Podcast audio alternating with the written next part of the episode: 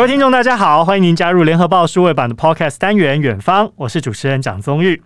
临近的韩国呢，在四月十八号的时候解除了大部分的防疫规范，五月二号开始，在室外如果能够维持社交距离的话，就不用再戴口罩了。等于是直接宣告跟病毒共存。那么这项做法虽然引发了韩国的政治攻防，但是对于韩国的民众生活带来哪些实质的影响呢？今天的远方，我们一起连线到韩国来聊一聊。邀请到的是韩国的导游崔允熙，允熙你好。你好。好，我相信哦，大家应该都闷坏了，都是在期待下半年呢。如果能够开放国境旅游，我相信在亚洲的部分，韩国也是很多台湾听众很想要去的一个国家哦。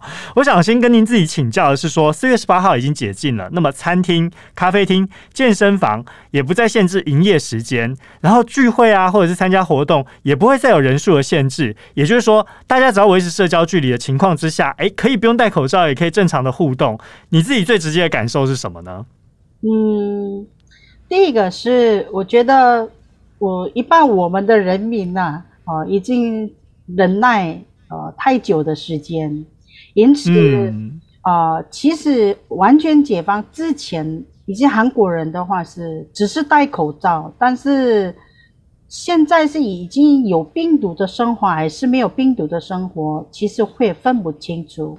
意思是说，路上满街上其实都很多人已经走在街上，然后也有去逛街，也买东西，也有在餐厅，其实蛮多人的。只是因为政府规定只只准开到几点，啊、呃，就是有一种限制而已。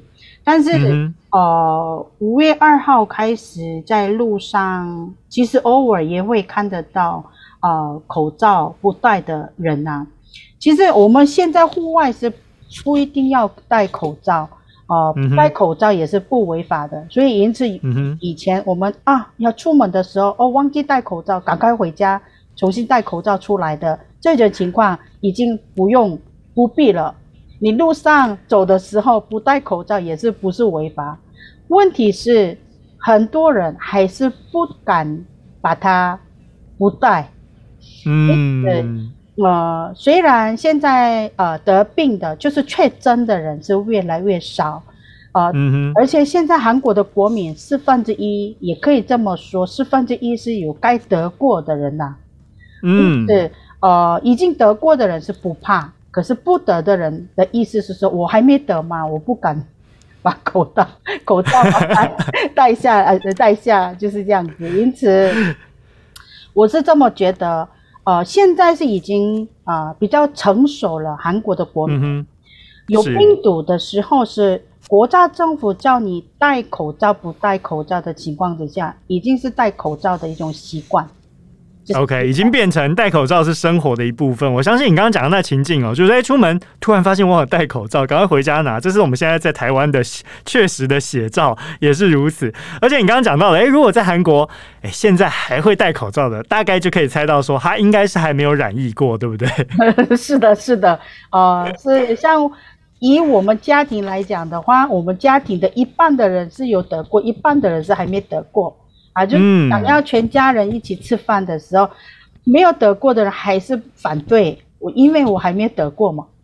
嗯，呃 呃，就是也有这一种情况。可是像我昨天，因为是有有事情要去韩国的南部，我要坐呃，就是有快铁的时候啊，韩国已经在快铁呃机内里面也可以吃饭，也可以吃零食，嗯、都可以的。但是呢。嗯其实很少看到，就是人呃，就是会吃一些便当啊，或者是零食的一些人，饮料是还是会有，嗯、呃.但是还是他们每一个人都会小心的意思。但是我现在是我觉得非常非常觉得很方便，我是这么觉得，只是戴口罩跟口罩生活，戴口罩的生活而已，其他的事情是我觉得韩国百分之八十已经恢复到原来的生活。好。你刚刚说到这个吃东西哦，就是饮食的习惯，看起来大家都已经在疫情后疫情时代，大家已经开始有一些生活习惯上的调整。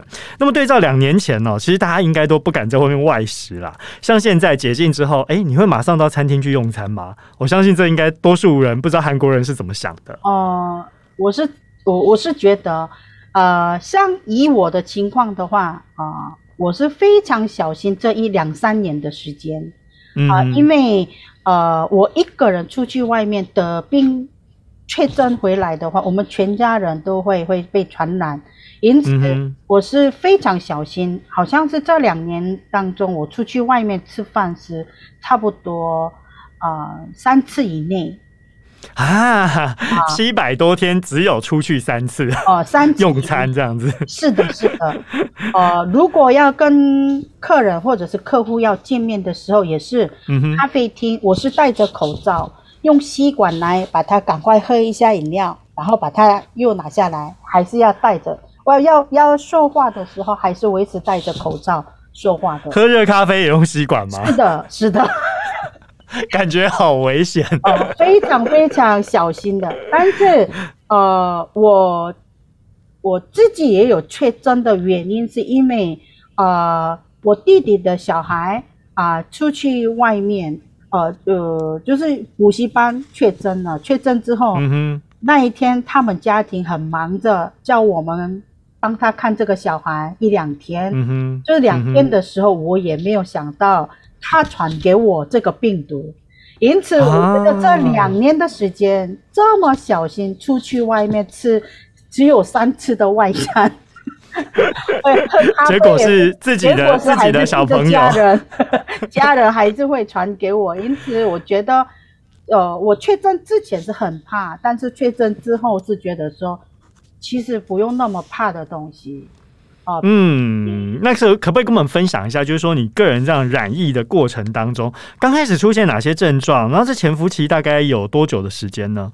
嗯，刚好我是呃呃，我母亲就是一直咳嗽，然后哦，所以妈妈也跟着被传染了，这样子。是的，母亲比较有咳嗽，嗯、一开始呃，这个小孩啊、呃、确诊之后，我们两三个礼拜是没有的一个症状。因此，我们以为我们没有得，嗯、没有得到这个呃病毒。嗯、那但是呢，后来三个礼拜，第三个礼拜的时候，我的母亲开始有一点咳嗽、喉咙痛这样子。Okay, 可是没有发烧，也没有什么身体呃神经痛，就是这样子的。因此，我们以为这呃就是比较简单的感冒，但是还是觉得我、嗯、我要让他去。哦，检查一下啊！检查之后呢，啊、呃，PCR 检查之后有确诊了。那我呢，嗯、完全没有症状的那时候，但是哦，你是属于无症状感染的，无无症状感呃感染。然后我就跟他一起住的关系，我就还是会试一下，我也就是有 check check 一下，结果我也得了，嗯、我也确诊了，然后一起隔离一个礼拜。嗯、可是。以我的状况是，呃，一开始是无症状，可是大概第三天的时候开始咳嗽，呃，痛得很厉害，无法讲话，然后没有没有办法吃饭，也没有胃。OK，哦，但是过了两天之后就会好了，所以第七天的时候，我觉得开始呃，几乎百分之八十就已经恢复。可是当时的韩国的法律规定是一个礼拜以后呢，自己可以隔离，就是可以呃出去外面，因此我，嗯嗯嗯，对，可是我自己会小心，我两个礼拜没有出去了。哦，他会，嗯。所以允熙提供给我们这个资讯哦，大概给大家参考整理一下，就是说症状的部分大概会维持两到三天，然后是喉咙痛，然后但是没有发烧。那想请教一下，说这个喉咙痛，你说痛到不能吃饭，然后甚至没有办法说话，这个是的对照你如果说之前的这个严重感冒或流感的话，你觉得哪一个症状比较严重？说实话，我之前我也得过呃 A 型毒感，就是因为冬天真的是很冷的关系。是，我觉得毒管比较更严重、更痛。哦，这个两个比较起来的话，我觉得，因为那时候是也有发烧，也有呃，也有一些其他的症状。可是因为现在的嗯，嗯，COVID 的话，尤其是 Omicron 的话，是我觉得只是喉咙痛而已。嗯哼，嗯哼，有咳嗽跟喉咙痛比较严重。其他的没有，可是我觉得每一个人的症状有一点不一样，有一些人说也有一些发烧的也有，嗯，可是我是没有这个呃情况的。没有发烧症状，就是只有呃上呼吸道的一些不舒服。那我觉得大家应该也很想知道的一个关键是你有没有打疫苗？我有打疫苗，而且是三次，打了三剂，也就是说两剂基础剂加一剂的加强剂。那妈妈也有打疫苗吗？有打了三剂，哦，也是一样，两个基础剂加。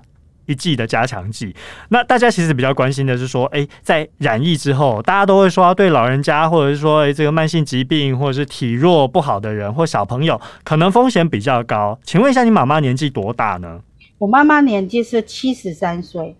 OK，所以也算是年纪比较大的长者。但是刚开始染疫，你会不会很担心妈妈说，欸、因为年纪比较大，可能这个呃染疫以后的症状比较严重？是的，是的，呃。因为我前这两三年出去外面吃饭三次的原因在这里，因为他的年纪比较大，嗯、我怕他会一般在媒体呃不媒体一直报道说年纪大的人会确诊之后的病状是其实很严重的，我也是非常呃担心。但是我是这么觉得，他已经打过疫苗第三级的关已经三级的关系，他的症状。嗯已经确诊之后的症状是，其实会比较会啊、呃，没那么严重。是，嗯哼，所以是相较之下也让你比较安心一点点。不然第一时间发现 HPCR 之后，然后确诊，应该会很担心说哇，妈妈七十三岁，年纪比较大，会不会比较危险？是是是是，像因为我们家属也是有一些人是打了两次。两剂的疫苗、嗯、就是比较年轻的、嗯，是因为第三次没有打的原因是他们就是因为工作时间就是没有，呃，就是无法会搭不上，没有办法去打加强剂。像我的话是已经打三级的关系，打过三级的人跟两级的人的症状是有一点不一样。打过怎么说呢？您自己身边朋友的经验，嗯，轻一点，得过确诊之后就是症状是有一点轻一点，嗯、可是。打过两次的人是蛮严重一点的哦，但是应该不至于到重症嘛，哈，只是说这症状比较明显。是的，比呃打两剂的人的症状是因为是啊、呃，我觉得比较会我维持比较久一点，差不多我是两三天会痛的话，他们是大概五六天，就是这样子。好，我要帮听众朋友再问一个问题，就是说你们的基础剂跟这个加强剂的疫苗组合是怎么打的呢？你跟妈妈的部分，我我母亲是一开始打，我们两个都是一样，打了 AstraZeneca AZ，嗯哼，打了两次之后，嗯，第三次是打 Pfizer。哦，B N 七嗯哼，然后我的家庭的话是几乎都是两两。三次是全部都是坏家也有，我妹妹 OK，、嗯、然后我弟弟弟跟弟妹的话，呃，两次都是坏家，第三次没有打。OK，、嗯、所以这就是说，哎，给大家参考啦，就是两剂基础剂是 AZ，然后第三剂加上剂加这个 BNT，那也有些是直接打 BNT，所以这个就给大家参考。但是因为呢，这个病毒变异速度实在太快了，每个国家变异的状况也不一样。就像刚刚呃允熙跟我们分享到说，哎，这个潜伏期大概两到三周，但是那个时间点的 Omicron 病毒传播速度快，到底变异到什么样，是什么样的病毒株？哎，这个要经过基因定序以后才知道。那么对照我们台湾现在呢，在讲到这 Omicron。病病毒呢？呃，变异的状况大概目前是以 BA two 为主要的病毒株啦，但是。到底这个潜伏期是不是只有像我们官方所宣布的三天，还是说，诶，每个人的因为体质不同，可能也会像允熙的状况，呃，潜伏期到两三周，这个都不一定哦。不过最近变异特别明显，像是 BA one 跟 BA two 重组以后出现的 XL 病毒株，也在韩国出现了感染的首例，而且呢，其实状况刚开始跟这允熙的状况是有一点像的，就是无症状感染。我想要跟允熙请教的是说，现在病毒变异的速度这么快哦，虽然说是高传播率，但是大家在打完疫苗。以后可能低重症率了，但是现在政府放宽这些措施，你会不会还是有点担心？然后更加注重个人的防疫呢？嗯，其实说实话，我已经呃过过呃 这个病毒之后啊，呃确诊之后，现在回复了嘛？呃、嗯，现在我觉得第一个我的变化是，我每一天以前是看媒体的时候，会注意看今天得病的人是。多少人嗯死亡是？确诊人数，对，确诊人数跟死亡的人。然后我会注意看每一个国家，就是我周边的国家的。可是现在我的习惯就是，我连在韩国的确诊者也都不看。因为已经可以正常生活，大家已经不觉得我每天要去观察这个确诊人数有多少这样。韩国人的一个说法就是：“哦，你还没有确诊啊？” 所以这个问候语不是说：“哎、欸，你疫苗打了没？”结果反而是问说：“啊，你现在才确诊了？”这样。对对对对，没错没错，疫苗打过没？是因为已经去年的事情了。嗯，所以呃，就是这是第一个呃，嗯，对，其实呃，第二个是。之前我确诊的时候，已经当时的韩国一天确诊的人是六十多万，就是哇，那么高，对，这么高。其实一开始韩国都是几百个人，嗯、几百个人就是这样子，嗯、一百个人觉得也是很多的。但是因为韩国政府就是故意把它软化一点，就是说开放之后啊，突然会成呃增加，就是这种确诊者。可是我觉得这个是其实我觉得对的政策，因为嗯哼，这种病毒其实你怎么样挡住挡住不了的，我是这么觉得。嗯嗯、但是因为已经有每一个国国家的大部分的人都已经打过疫苗的两次到三次以上的关系，因为政府说这些病毒应该是每个国民都会有克服的抵抗力。嗯哼，嗯哼，我这么想的。因此我这个。这个概念其实就是与病毒共存的群体免疫嘛，就像刚刚允熙跟我们讲，现在韩国大概有四分之一的国民是都已经呃确诊染疫过了，所以其实也已经达到我们就是公卫这些专家所提到的，哎，差不多是免疫群体免疫的这个基础的水准了。是的，是的。因此、嗯、现在的话是已经呃不戴口罩也是每一天确诊的人是才两万多，越来每一天每一天会降低，哦、因此。呃，我觉得，哦、呃，今年已经五月六月份，今年开始就是可以正常生活，是我觉得政府会判断是比较快了。嗯、我觉得还是会影响到我们的经济生活的部分。好，所以目前包含工作啊，跟所谓经济活动啊，还有人际互动，相对都已经恢复到呃疫情之前的正常水准了嘛？是的，我是这么觉得，不可能是会百分之百。是，但是现在因为、嗯、呃回复，我觉得百分之八十是都有的。像我昨天去呃韩国南部的时候啊，嗯、就是快铁那里面，我没有想到哦，全部都满了，没有位置。所以之前你在疫情期间，过去这两年，你去搭快铁，跟昨天最大的感受差异是什么？人数有差很多吗？人对人数非常多，自己的都是空空的。Okay. 移动的人是没有那么多，嗯、但是昨天是从啊木浦，我就是去了全罗南道的木浦，木浦上海、嗯、首尔的人也是满了，嗯哼，嗯哼，哦，完全满了，所有的二十分钟有一台呃呃 那个火车快、嗯、快铁，可是每一台都满。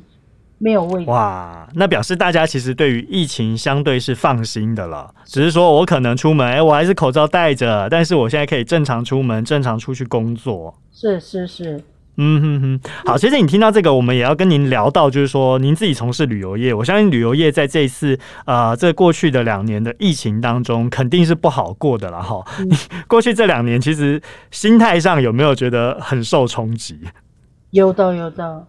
嗯呃。有，我是也是导游的身份，也有、嗯、呃开旅行社的呃老板的身份。实际上在、嗯、在呃我的公司内里面，所有的员工就是无法工作，都在休息，嗯、呃，然后完全就没办法接到外国观光客，而且在韩国国内里面，国家政府。呃，无法会赔给给我们一些呃费用，因此为什么？嗯、如果一旦啊、呃、旅行社要补助一下旅行社的话，也要补助酒店，也要补助。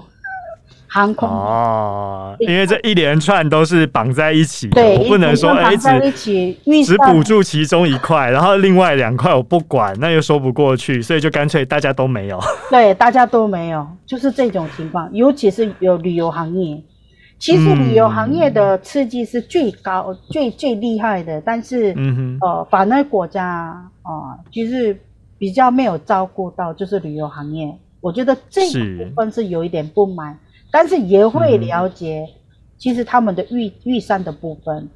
嗯哼嗯哼，呃，就是第二个是，呃，现在开始慢慢要快要进来，可是还是还是，呃，当地当地的飞机，像讲 Okay, 台湾国内线的飞机，对，国国台湾，假如台湾的旅客想要来韩国。哦，从台湾机飞的，就是台湾的飞机变高，嗯，嗯，对，机票变高，费用的部分，机票价格会变得很贵。来 来到韩国旅游的，呃，旅游的也是可能会变高的价格。OK，呃，是因为呃很多部分需要有防御的部分呢。以前人家觉得说我来到这里，我不一定说住在五星级酒店、三星级嗯也可以，可是现在的要求是。啊，比较干净的、比较高级的、防御比较好的酒店想要住，嗯，哦就是、因为大家还是要小心病毒嘛，对不对？是的，是的，就是第一个。然后第二个的话是，嗯、以前是啊，没关系，随便路上随便吃也无所谓。可是现在的话，想要去比较干净的餐厅，嗯、啊，高级一点的餐厅去吃饭，嗯、这一些也是需要要。就是增加费用的一个原因，就是这样。OK，但是我这个是如果之后大家要到韩国去旅游的时候，要特别注意的一些事项哦。是的，是的，对，不一定说一定要参加那种便宜的旅游。我觉得一分钱一分货，以后要看一下酒店用餐的地方，还有一些旅游的环境是有没有有有有防御到的，这些东西都要考虑。好，因为这接下来呢，韩国政府呢预计要在六月份的时候开放旅游啦，所以呢，只要旅客完整接种疫苗，就能够入境，而且不用隔离。对于全球所有的国家都一样，包括台湾在内。我相信这个在下半年，其实，在台湾国内呢，目前也已经在讨论是不是下半年可以开放国境。那么到时候如果可以去韩国旅游，哎，允熙这边可能就稍微可以松一口气了。不过呢，我相信这个在呃开放旅游之前，其实还是有一些。些规定必须要先跟着同步来进行。我们来看一下，就是韩国政府已经规划在五月下旬呢，要完全解除隔离政策。那么新冠肺炎也要调整它传染病的等级。我想先跟着允熙请教，虽然说之后开放的话，台湾旅客进到韩国是可以不用隔离的，但是你自己之前你刚刚跟我们提到你染疫的时候有隔离，那这是属于法定隔离呢，还是自主隔离？有没有所谓的法律责任在？嗯。其实，在韩国政府，在韩国国内的人也是啊、呃，如果如果确诊的话啊，呃、嗯，想要呃隔离是一个不是法律规定，是一个劝告。可是呢，嗯、呃，想要这样要要发表的时候，就是很多人在反对的。因此，这一个礼拜，呃，五月二号的时候公布，还是一个礼拜确诊的人一个礼拜隔离是是有。法律规定的一些是呃规则，可是外国人的话啊、呃，目前是这样，呃，嗯、之前是没有签证进来的国家，也是，嗯哼，现在是所有的国家开始一定要发签证，拿到签证才可以进来。哦，外国人入境的部分，所以就变成我不适用之前的免签喽。是的，就必须我还是要申请签证。好，这个要提供给未来，如果你想要到韩国旅游的台湾听众们要特别留意了，就是说，哎，因为防疫规定，虽然说开放国境，但是外国人入境就没有以前这个免签免签证的待遇，必须就是还是要申请签证。所以我们可以在线上办理就对了。呃，其实这个免呃，现在现在问题是呃，一定要拿签证吗？可是，在韩国政府。嗯呃，其中一百一十二个国家啊、呃，跟韩国有合约的那些国家呢，嗯、叫 K dash ETA，就是这个一种签证和你的疫苗的记录的一些内容。哦，就是所谓我们的类似疫苗护照的概念，是就是只要确认你有没有打到疫苗，是的，哦、那这样子还必须要多这个程序，对不对？是的。好，但是这个我们到时候要来查询一下。对，嗯、这些国家是实际上是呃，一般的旅游客是不行的，还是会有以 business 上呃商务的商务优先，商商务优先呐。问题是现在。呃，完全就是那那种签证也不需要可以进来的国家，是以韩国来讲的话，是美国、英国、德国、法国、新加坡、泰国、马来西亚，啊、呃，土耳其、摩加拿大、俄罗斯，就是这几十三个国家。可是，OK，连这个签证都中断的国家是在韩国是有四个国家，一个台湾、香港、嗯、澳门。日本还有中国，好，所以也就是说，台湾民众你在下半年呢想要去的话，哎，没有问题，但是必须去申请签证，就不像我们之前，哎，护照拿着就可以直接去了。是的，就是我觉得希望是，如果变成这样的话，要等到韩国七月份，因为现在这个是五月份啊、嗯呃、发的一些资料，但是韩国政府也是。嗯希望七月份的时候是完全是想要回复之前，嗯，嗯，完全是，嗯，哎，我明天想要去台湾，我就拿着护照买个机票去，就是这样。但是因为问题是台湾没有开放，哦，韩国开放了，嗯，台湾没有开放的关系，问题是韩国人也不能去台湾，台湾也不能，现在没办法来韩国，就是这样子。因为如果是有互相两个国家。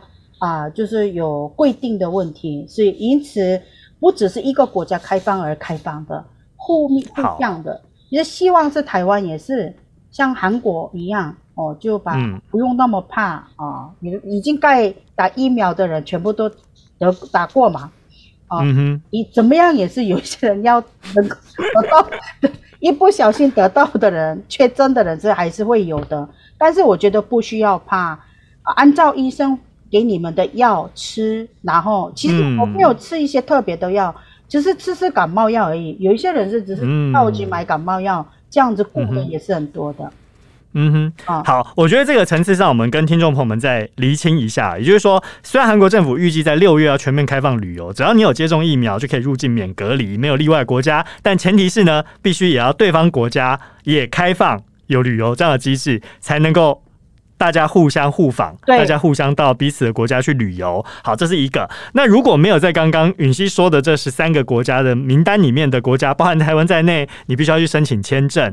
但是呢，接下来会开放到什么程度？滚动式修正，也就是说每个月可能有每个月新的政策。这个提供给大家来参考。我要跟允熙请教的是说，先看一下韩国国内现在观光已经解禁的范围有哪些？比如说你刚刚说，诶，搭快铁不一定要戴口罩，然后可以吃东西。那飞机的部分呢？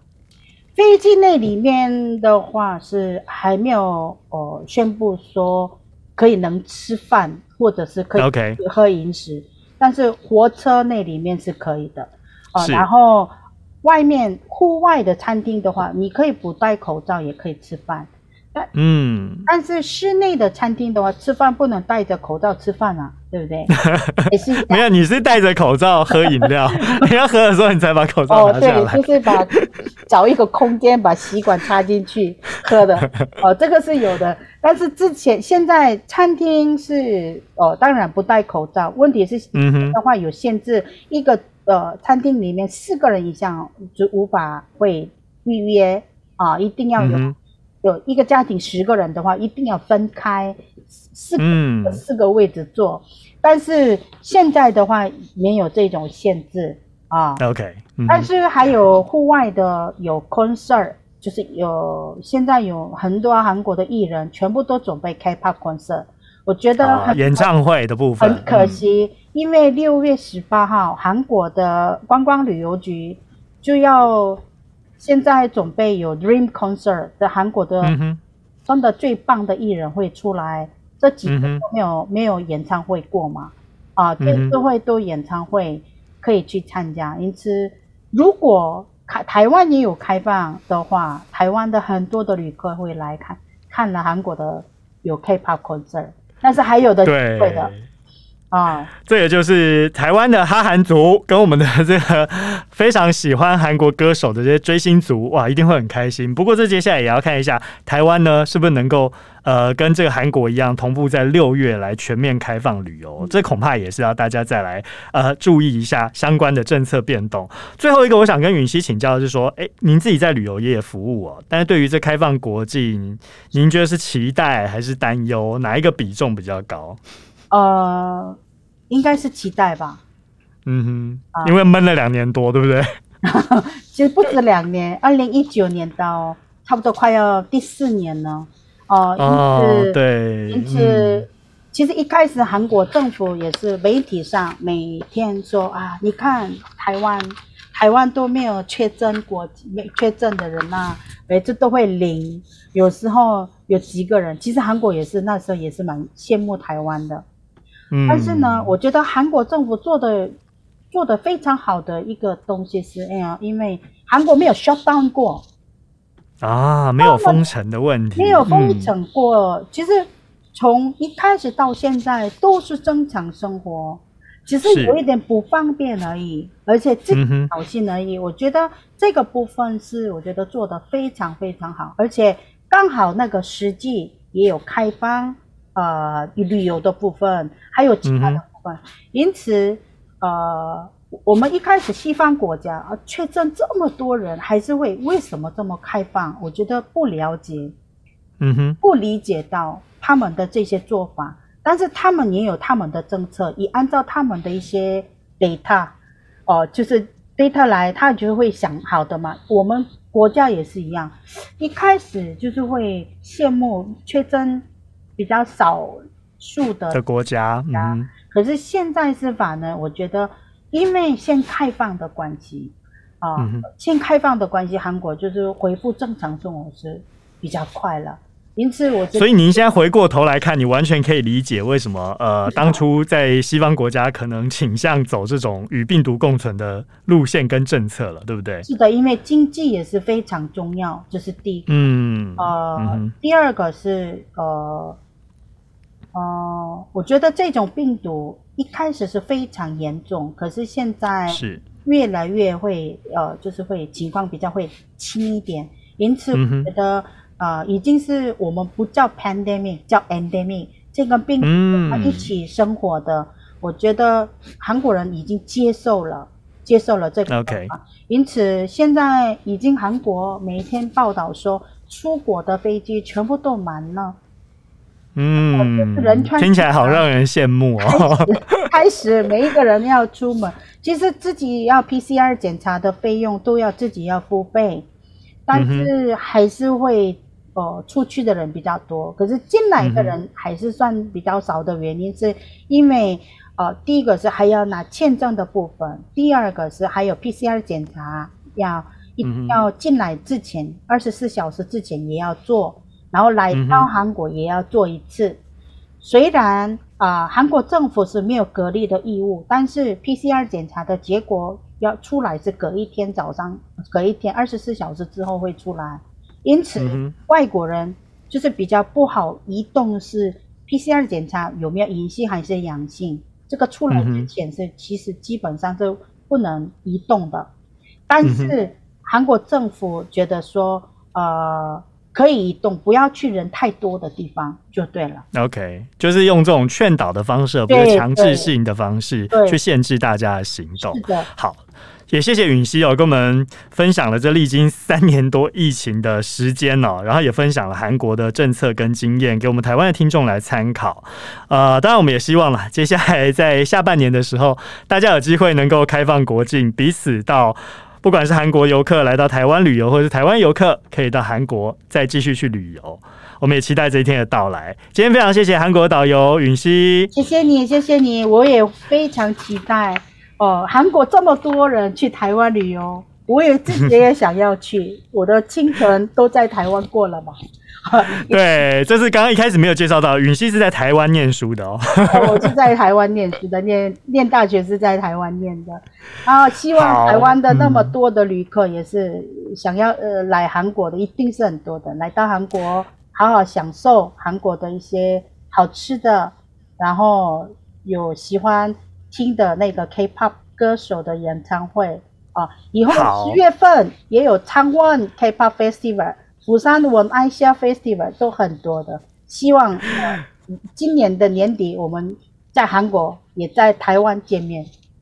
好，我们也期望下半年呢，可以跟允熙，不管在台北或者是在韩国，都可以来碰到面。而且呢，刚刚允熙也已经预告了下半年的一些相关活动。相信呢，大家如果可以在国境开放，大家也愿意出国情况之下呢，就可以直接在当地来体验当地最新的文化跟相关的体验。非常谢谢允熙，那我们远方到这边告一个段落喽。谢谢大家，我在韩国等你们，嗯、拜拜，拜拜。多精彩的报道，请搜寻 VIP.UDN.com 联合报数位版，邀请您订阅支持。